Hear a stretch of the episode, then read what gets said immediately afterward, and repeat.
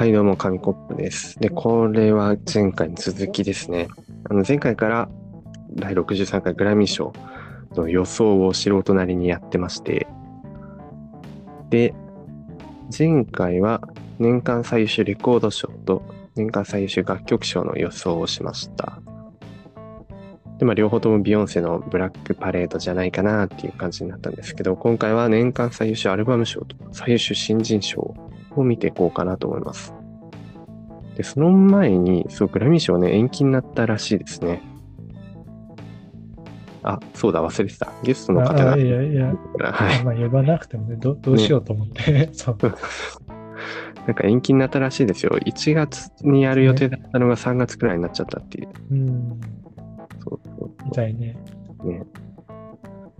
なんかそう、曲も、なんだっけ、そのノミネートに入る期間、数える期間はね、8月の終わりくらいだから、なんかそんな真ん中、年の真ん中で切るんだっていうのがあって、あそう、なんかアルバムとか聴いてても、あれ2019年のなのに、2020年のに入るんだと思って、そうそうそう、あ、ああ、なるほどね。あったね。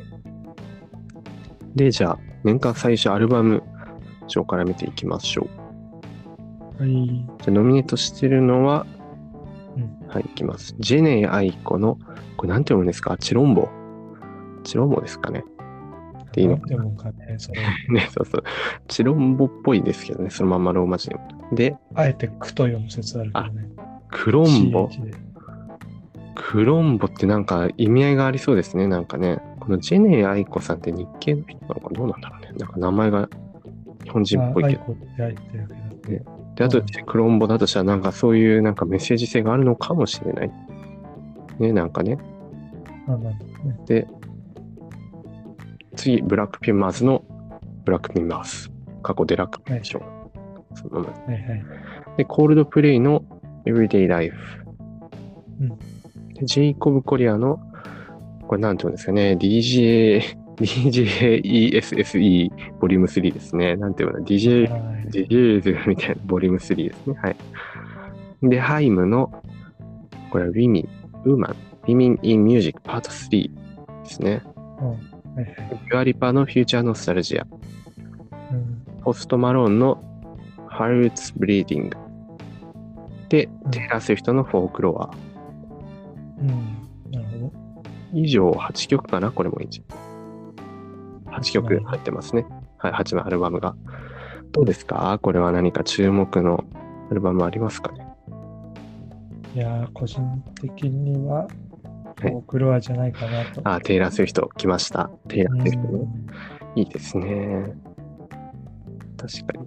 注目度がね、うんうん。高かった気がしたので、注目度がね、やっぱ、突然出たとかってあれだったっけ？サプライズなんかなあれってどあ、でもあれはサプライズ。だった気がし、あどっちだ？っどっちだっけ？な なんか、なんか、けペパーバーは、そうだね。その後ね、そう。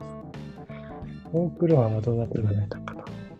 確かに注目、うん、みんな人気ですよね、テイラー・スウィフトはね、ずっと前からね。ね。確かに。うんうん。テイラー・スウィフトね、僕は。他、他は、そう、前回言ったポスト・マローンがね、うん入ってますね。レコードにも入ってたし、楽曲賞にも入ったポスト・マローンが、のアルバムも入ってます。おおで、なんだろう、デュアリパ。デュアリパっていうのはなんかこれ記憶だと2年前くらいのグラミー賞で新人賞を取ってたのかな？あー、ね。まあ、あの頃はね、 New Rules とか、うん、 IDGAF とか、 IDGAF だったかな。ねなんかいろいろ。あった気がした。でなんか懐かしいなとか思いつつも、新人から抜け出しても、今じゃ結構有名ですよね。なんか曲聴いたことあるだいぶね、うん、うん多い聞いたことある曲多い。が入ってるくらいかな。あと、コールドプレイはなんか結構ね、古い、ふ古くはないですけど、結構昔からい、るね、ロックバンド、コールドうんうん。とかブラックピマーズは入ってる。レコード賞にも入ってたりしますね。うんうん、って感じで、どれかなでも、うん、どうだろう、大、大穴ってほど大穴でもないかもしれない。自分の予想だと、デュアリパのフューチャーノスタルジア、もしかしたらあるんじゃないかなと思ってるんですけど、どうですかね。売れた曲は確かにうん。たくさん。Don't Start Now とか、うんうん、フィジカルとか、まあいろいろね、ね入ってるし。まあ、売れてはいるよね、確かに。確かにそうそう。結構ポップな感じだから、なんかそんな、あのね、独特すぎずになんかみんなに好かれてるのかなとか思いつつ、だからそういう部分だと、あテイラーとも戦えるんじゃないかなとは思ってますけど、ーあー、万人受けというそうですね。うんうん。そうこれはちょっとあの雑談なんですけど、そう、デュアリパの、そのこのフューチャーノスタルジアってアルバムのリミックスバージョンみたいなのね、いろんななんかアーティストたちがあの曲をリミックスしたりしてるのも出てるんですけど、そこにね、あの日本の星野源さんもリミックスで参加しててそうそう、ちょっとえーってびっくりしましたね、なんか、あそんなすごいんだと思って。ね。ありますね。そうそうそう。だからなんか結構個人的には注目してますね、デュアリパ。うんじゃないかと思います。はい。なるほどね。ということで、じゃあ、最優秀新人賞いきましょう。はい。新人賞はなんか曲というよりかは人ですね。人しか入ってないかな。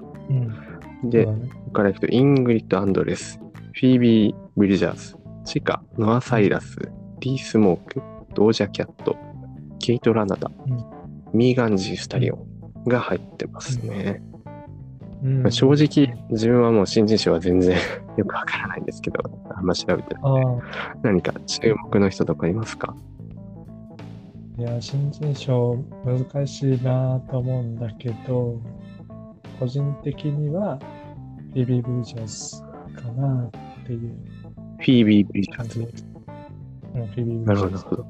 なんかそれは曲調的にとか、有名度的に、知名度とかと知名度っていうか、なんかのサイトでう、なんか、あ全然知らなかったんだけど、うん最近まで。でもなんか、去年の暮れになんか、今年出たベストアルバムのランキングみたいな、うんうん。その中にフィービー・ブリッチャーズが確か入ってて、はいはい。それで聞いた記憶があって、ああ、じゃないかなっていうのはあって。まあ、それ以外があんまり個人的に知らなかったっていうのもあって、まあ、ミーガン・ジー・スタリオンは別だけど、うん。でもラッパーだからないかなってあ感じあ、ヒがップホップのね、入りにくいってのがあるのか。うんうん、だから、ベビー・ブリッチャーズかなっていうちなみに。このドージャキャットとミーガンジスタリオンはそれぞれ、ドージャキャットは清掃、で、ミーガンジスタリオンはサベイシで、年間最優秀レコード賞には入ってる。うん、入ってるよね。そうだね。あそうか、ドージャキャットもまあ、清掃で結構来てた。それで新人、新人なのにそっち入れるっていうのはすごいなって、なんか、思ったけど、あ結構いるのかな？と。チカ。あと、チカってね、人がいるんですけど、これね、この前、ちょはいっと衝撃的でしたよね。これ、いろいろと衝撃的すぎるというか、ギャップ萌えも、まあもう、そうそう、なんかギャップ的な部分もあるかもしれないし。これ、あの、ぜひ、あの、チカさん、あの、なんだろう、アルファベットで C、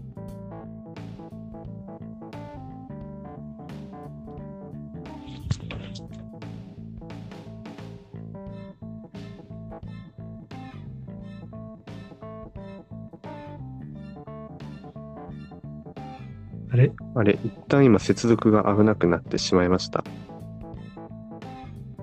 ごめんなさい。なんか音が入らな。あびっくりした。多分こっち、もしね、もしかしたらこっちの不調だと思います。えっと、そう、だちかさんが、ですということで、はい。そんな感じですかね。グラミー賞、どうなるんだろうと思いますが、結構ね、どれも聞いてみると、あ、こんな感じのが流行ってるのかとか、これからこういうのが来るのかなみたいなのが、なんとなく分かって面白いかもしれませんね。海外の洋楽事情みたいな。ねと思います。あ、一う部ん。入ってないですね。確かに、その話はじゃあまた今度しましょう。ということで、今回こそはね、この話が終わるのでちゃんと締めてもらおうかなと。えっと、あどうします？うん、うんあ、どと、うどうされたいですか？どうされたいですか？あの、昨日メスままにという感じですけど、うーん、じゃあ、そうですね、あの、はい。グラミー賞授賞式を控えて、そのなんかドキドキしている、はい。あの、えっ、と、候補の皆さんになんかかける、なんだろうな、かける、あの、励ましの言葉み励ましというか、あの、はい、緊張しなくていいんだよ的な言葉をなんか書いてあげてください。何目線だったんですか。うわ、これ。